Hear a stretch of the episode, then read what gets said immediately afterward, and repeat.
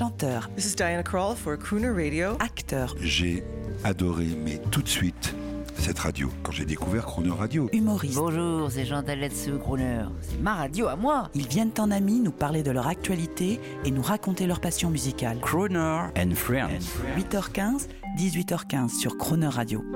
Pour célébrer la parution du 15e roman de la série Antoine Marcas, La clé et la croix, coécrit avec Jacques Ravenne chez Jean-Claude Lattès, retrouvez Éric Giacometti, également auteur de l'Argo Winch, au micro de Jean-Baptiste Tuzet. Bonjour Eric Giacometti. Bonjour Jean-Baptiste. Waouh, quelle voix Écrivain, ami de Croner Radio, mais à tel point que dans le générique, le saviez-vous, le générique que vous venez d'entendre, qui annonce notre émission Croner and Friends, on entend votre voix. Et moi aussi j'aime beaucoup votre voix, sachez-le.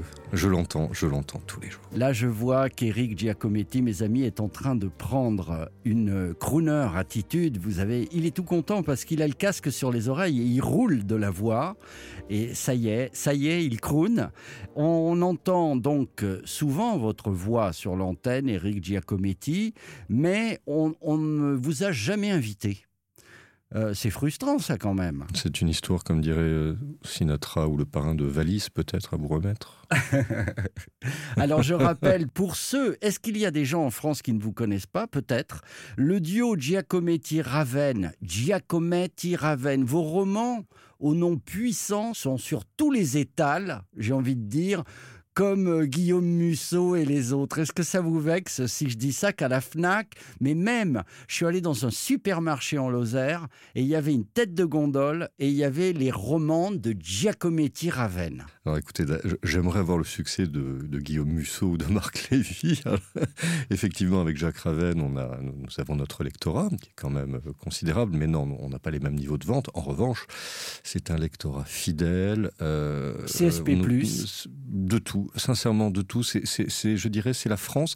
Vous savez, quand vous avez un, un lecteur qui, est, qui peut être chef d'entreprise, une autre qui est chômeuse, un autre qui est enseignant, un autre qui est, une autre qui est cadre dans la finance et qui sont passionnés, émerveillés par les mystères, par le secret, ça fait plaisir parce que au-delà des classes sociales, des clivages politiques, vous arrivez à les rassembler. Est-ce que finalement, parce que en fait, le duo Giacometti-Raven, avec des titres euh, qui sont euh, flamboyants, euh, dont le, dernier, Le Royaume perdu, Conspiration, euh, Casanova, euh, on est dans l'histoire de ce détective privé franc-maçon qui s'appelle Marcas. Mais finalement, ce qu'il emporte, moi qui, vais à dans les grands supermarchés de consommation culturelle, je vous vois en tête de gondole, mais je ne vois pas Marcas.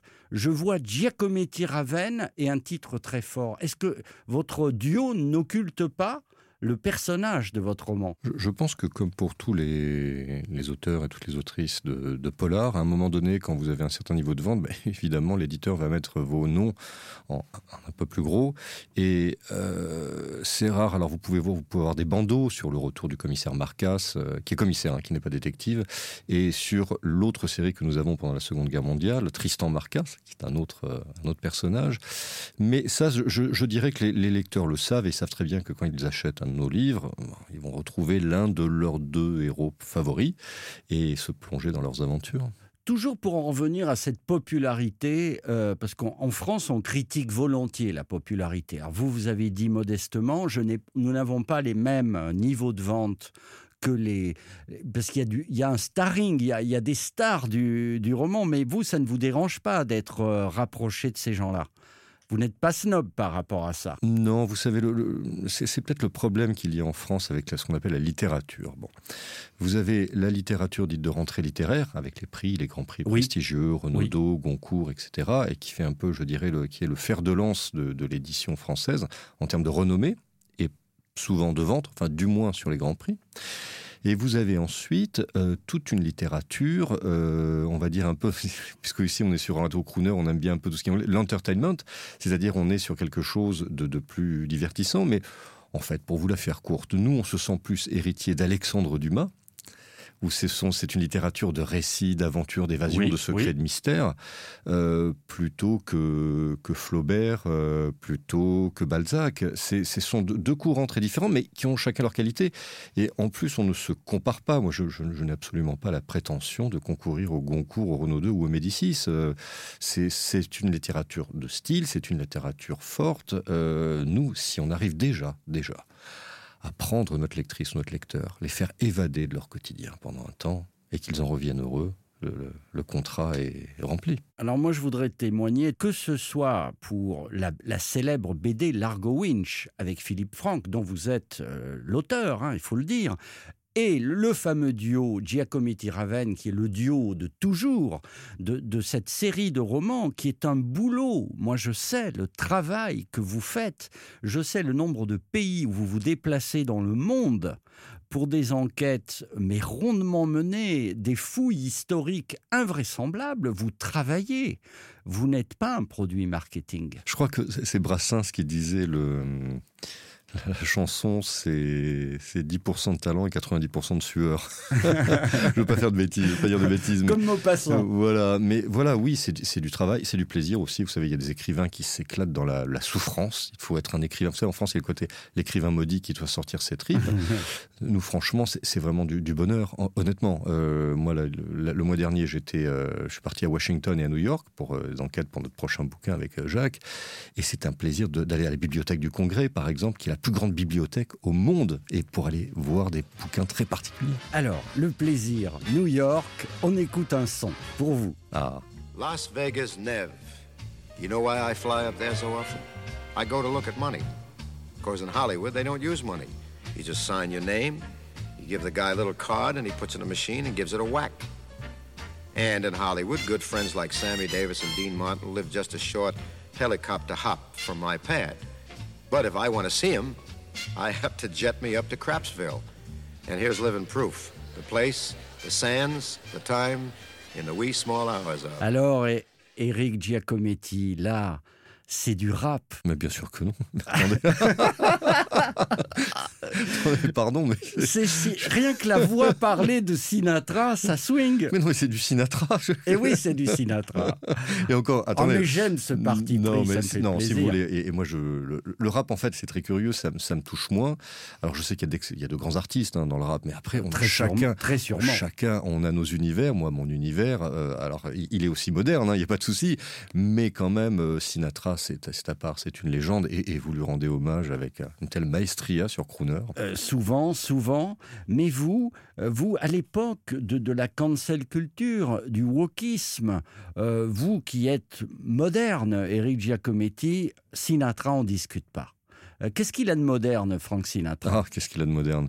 Alors, tout dépend. Vous avez parlé de woke, de cancel culture. C'est quand j'étais aux États-Unis, là, je, j'ai, redécouvert ce, pays que j'avais quitté. Euh, la dernière fois que j'y étais, je suis allé, c'était avant la pandémie. Hein. Donc, il a et quand je suis retourné là-bas, ce qui m'a fait de la peine, c'est le clivage le clivage de plus en plus marquant entre d'un côté vous avez effectivement cette cancel culture, ce wokisme, et, avec pour certaines, parce que souvent ce sont des femmes qui portent ça de bonnes raisons, pour d'autres on tombe un peu dans la caricature, et puis de l'autre côté vous avez le côté on va dire le camp républicain, euh, où là aussi vous avez des extrêmes euh, côté côté Trump. Donc du coup quand vous êtes quand vous aimez ce pays avec tout ce qu'il représente en termes culturels, on va de Sinatra à Eastwood, on parle de Kennedy, enfin, vous savez, il y a des gens comme Philippe oui, Barbeau. qui a fait rêver le, baby boom. Voilà, voilà euh, un type comme Labro a très très bien écrit sur les États-Unis. Absolument. Voilà, euh, L'étudiant étranger. Voilà, mais après, mais après ensuite, vous voyez, c'est un pays de mythologie.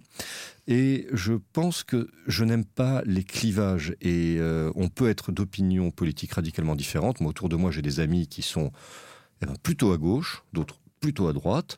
Euh, le tout, c'est de se réunir autour d'une bonne bouteille. Là, ça va. Mais quand vous n'osez plus, vous ne participez plus, vous ne prenez pas un verre ensemble parce que vous n'avez plus les mêmes opinions politiques, là, attention, euh, il y a un problème, il y a un gros, gros problème. Eh bien, pour nous réconcilier tous, on écoute Sinatra. Quelle période? Qu'est-ce qui vous ferait plaisir? Ah, je, dirais, euh, je dirais la période... Ah, allez.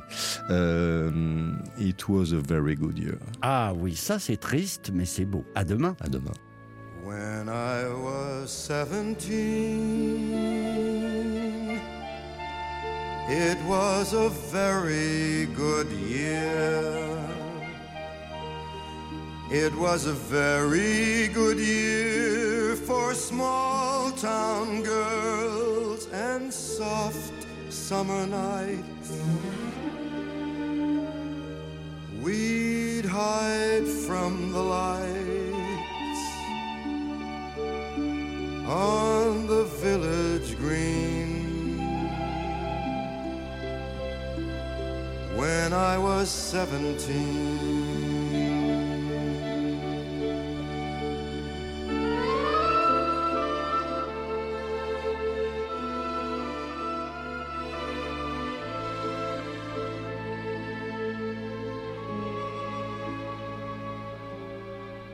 When I was 21,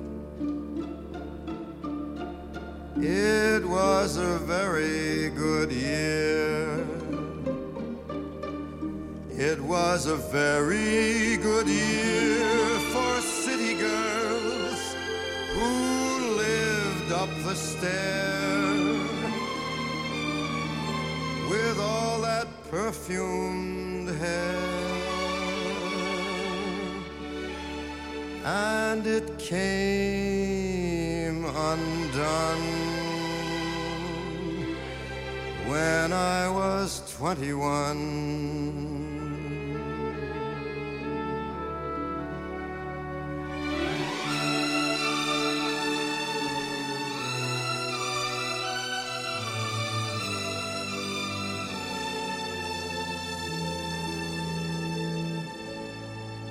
When I was 35,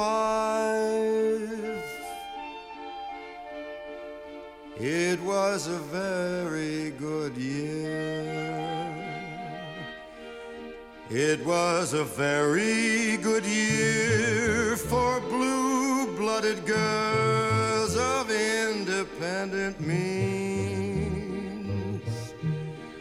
We'd ride in limousines, chauffeurs would drive when I was 35.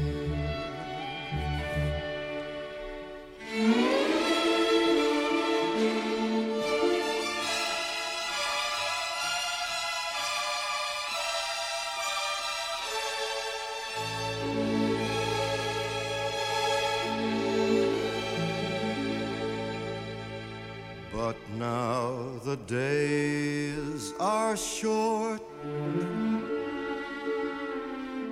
I'm in the autumn of the year.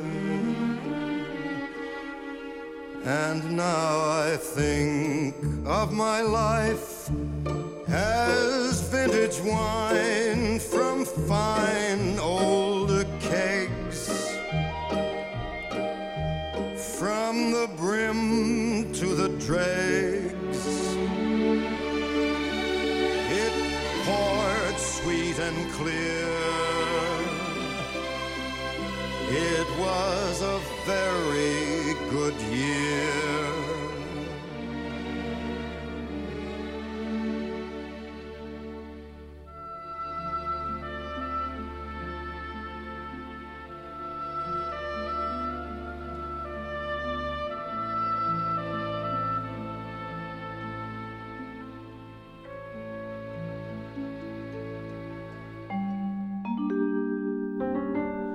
Croner and Friends avec Eric Giacometti tous les jours de la semaine 8h15 18h15 et dès maintenant en podcast cronerradio.fr.